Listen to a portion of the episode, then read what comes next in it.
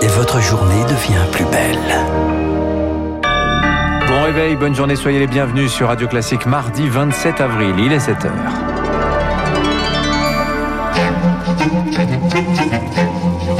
6h30, 7h30, la matinale de Radio Classique avec Dimitri Pavlenko. Et à la une ce matin, le plan des théâtres, des cinémas, des musées pour rouvrir en mai. En coulisses, le secteur peaufine les fameuses jauges qui devraient permettre d'accueillir de nouveau le public.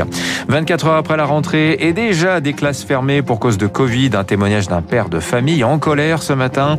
Et puis c'est l'ultime étape du divorce entre Londres et Bruxelles. Les eurodéputés votent aujourd'hui sur l'accord commercial post-Brexit. Radio Classique. Une question à la une ce matin, Lucille Bréau. Les lieux culturels rouvriront-ils à la mi-mai comme promis? Théâtre, cinéma, musée, tous ont cette perspective en ligne de mire. Emmanuel Macron l'a promis il y a un mois. Ils feront partie des premiers normalement à accueillir de nouveau du public avec des jauges différentes suivant les régions. Le calendrier précis, les critères des différentes étapes restent à définir. En coulisses, les négociations avec les professionnels du secteur se poursuivent. Victoire Fort. Depuis des mois, le secteur travaille à un plan de reprise en trois étapes. Jauge à 35%, puis 65% et enfin 100%. Mais avec quelles échéances? Loïc Lachenal, directeur de l'Opéra de Rouen. On est en train de réfléchir à devoir peut-être doubler les concerts qu'on avait prévu de faire qu'une fois, dans l'espoir qu'on puisse assez vite passer à une jauge de stade 2 qui est déjà un petit peu plus conforme à nos habitudes de travail. Un point d'interrogation et pas des moindres, quel protocole sanitaire pour les artistes? La question notamment des distances, du retour de l'orchestre en fosse pour des opéras se pose. La question des chœurs mis en scène non masqués aussi. Mais ça reste quand même un, un signal plutôt positif. Du côté du théâtre privé qui dépend fortement de la billetterie, c'est une toute autre histoire. Benoît Lavigne dirige les théâtres de l'œuvre et du Lucernaire à Paris et ne veut pas de réouverture au rabais. On n'est pas certain de vouloir réouvrir. fazer. Ouvrir avec un tiers de jauge, c'est économiquement impossible pour nos théâtres. Le temps qu'on joue et que ensuite on fasse la demande d'aide par rapport euh, à la jauge réduite et que l'État fasse cette compensation-là, tout ça prend trois mois. Donc en termes de trésorerie, c'est compliqué. Enfin, le secteur aimerait savoir s'il sera soumis ou non à un couvre-feu. Emmanuel Macron doit s'exprimer prochainement pour préciser justement le calendrier de réouverture. Hier, à l'occasion de la rentrée scolaire, il a évoqué la piste d'un décalage du couvre-feu au-delà de 19h. À noter que désormais, plus de 6000 lits de réanimation sont occupés dans notre pays. C'est une première depuis un an. Les écoliers ont donc fait leur rentrée hier avec cette épée de Damoclès au-dessus de la tête pour les parents. Au moindre cas de Covid confirmé, c'est toute la classe qui doit fermer. Et c'est déjà arrivé dans une classe de CM2 de la commune d'Issou, dans les Yvelines. Grégoire Coirin est le père d'une petite fille scolarisée dans cette classe. Classe douche froide hier matin, à peine quelques heures après la rentrée. Au cours de la matinée, l'école nous a contactés pour nous informer d'un cas contact dans la classe de ma fille et on a tous été récupérés, nos enfants, très joyeusement et avec beaucoup de bonheur. Ça va poser quelques petits soucis d'organisation pour la suite de la semaine puisque forcément l'école va se passer à la maison. Et ce qui est assez agaçant dans cette situation, c'est qu'on imagine assez facilement que les parents ont mis l'enfant à l'école en ayant plein de conscience qu'il risquait d'être positif. On détecte pas un Covid positif à 8 heures du matin ou à 10 heures du matin. Ils impactent 26 familles. Prendre l'école pour une garderie, c'est totalement irresponsable. Un témoignage recueilli par Elodie Wilfried. Les tests antigéniques et les autotests sont désormais autorisés pour les mineurs de moins de 15 ans. La Haute Autorité de Santé a donné son aval hier. Objectif, briser justement les chaînes de contamination à l'école. En Inde, les premiers avions cargo chargés de matériel médical ont atterri tôt ce matin avec une partie de l'aide internationale promise ces derniers jours.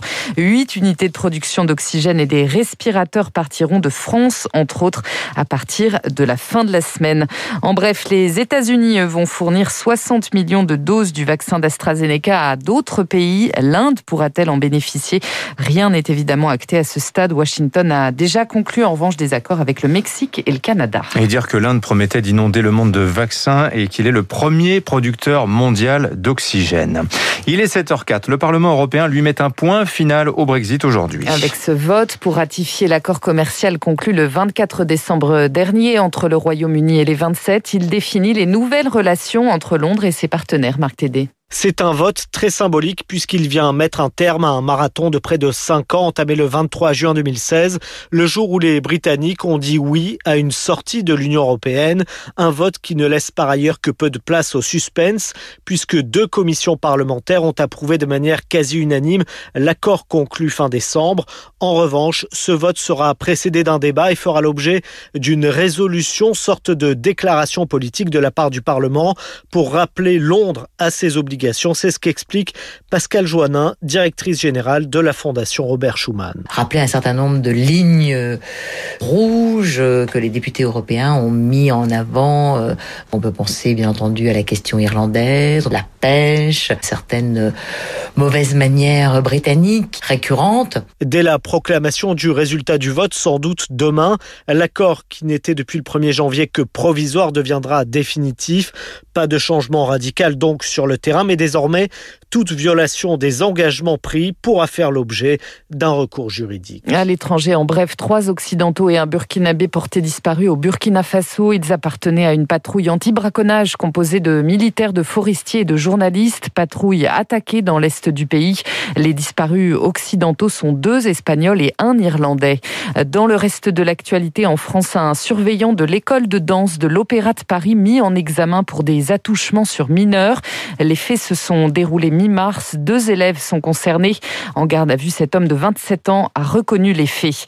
Marlène Schiappa, tête de liste pour La République en marche à Paris pour les régionales. La ministre déléguée à la citoyenneté a décidé de se lancer dans la bataille aux côtés de Laurent Saint-Martin, le candidat du parti présidentiel en Ile-de-France. Il doit présenter ce matin l'ensemble de ses têtes de liste. il souffrait avec un, un vrai déficit de notoriété, Laurent Saint-Martin. On termine avec une étude qui va certainement vous intéresser si vous chantez faux. Et oui, les scientifiques du Centre de recherche en neurosciences de Lyon ont besoin de vous. Ils cherchent des volontaires pour participer à une étude. Son objectif, tenter de mieux comprendre ce déficit de perception musicale. 4% de la population est concernée. Ce n'est pas du tout anodin, Laura Taouchanoff. Vous avez peut-être en mémoire cette audition de l'émission Nouvelle Star.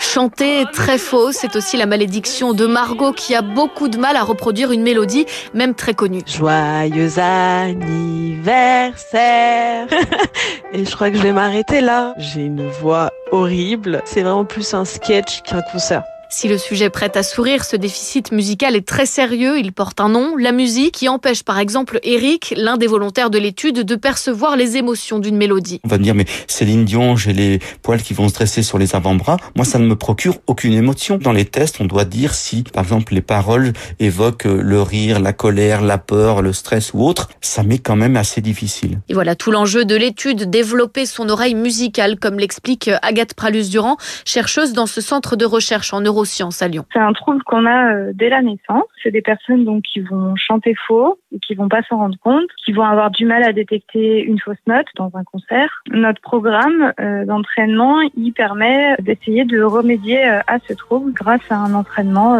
cognitif. À terme, ce programme pourrait aussi permettre d'améliorer les capacités auditives des personnes malentendantes.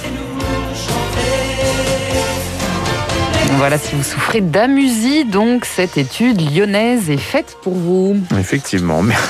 Merci Lucille Bré. On connaît tous des gens atteints d'amusie. Effectivement. Et 7h08, restez avec nous sur Radio Classique dans un instant. Le rappel des titres euh, de l'économie, l'édito de François Vidal. On va revenir euh, sur le plan de relance italien. Et puis notre invité juste après, Christophe Lecourtier, le directeur général de Business France.